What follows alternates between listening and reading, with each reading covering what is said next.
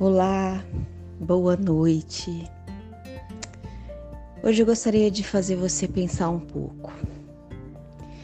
Pense em alguma coisa bonita, algo que você já viu, algo como uma cachoeira, o sorriso de um ente querido, um lago cristalino, uma pintura, o rosto de um bebê uma joia deslumbrante, um ato de amor para com alguém. Pegue tudo que lhe causa profunda emoção. Reúna todos esses momentos e terá apenas um fragmento mínimo da beleza do Senhor. É difícil imaginar. Davi disse: Uma coisa pedi ao Senhor, e a buscarei que possa morar na casa do Senhor todos os dias da minha vida, para contemplar a formosura do Senhor e aprender no seu templo. Salmos 27, 4.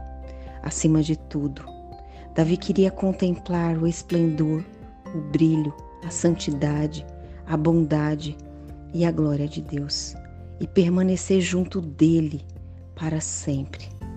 Não é exatamente isso que nós desejamos. Tudo que Deus é não apenas é belo, mas é bom. Ao refletir sobre a bondade do Senhor, no que você pensa?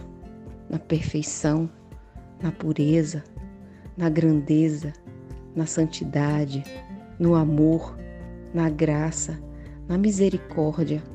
A mente é incapaz de compreender.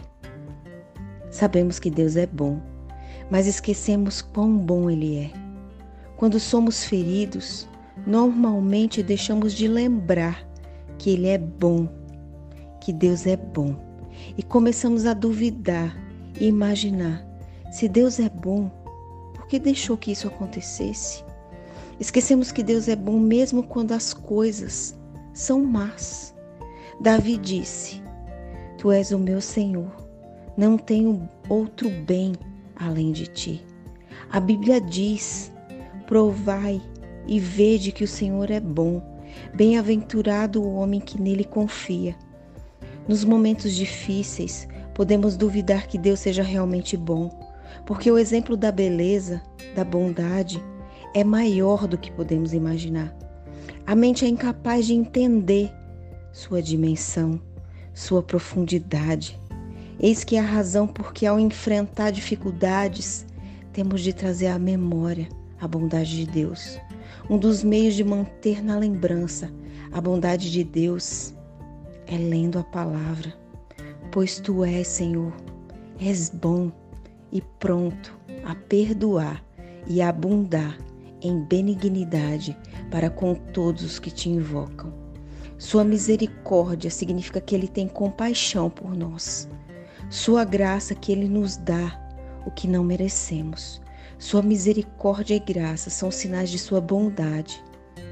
Isto é um sinal da Sua surpreendente graça e amor. E nós deveríamos amar isso nele e por Ele. Por causa de Jesus, podemos experimentar a bondade de Deus sempre que o buscamos e adoramos. E isso é maravilhoso. Que Deus, nesse momento difícil que nós estamos enfrentando, possa ser o seu único e fiel Salvador.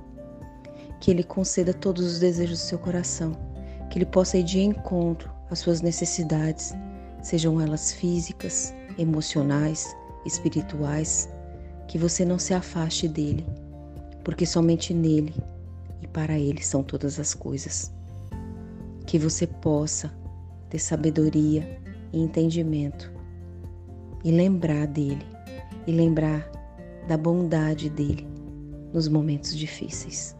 Que Deus te abençoe grandemente. Muito obrigada.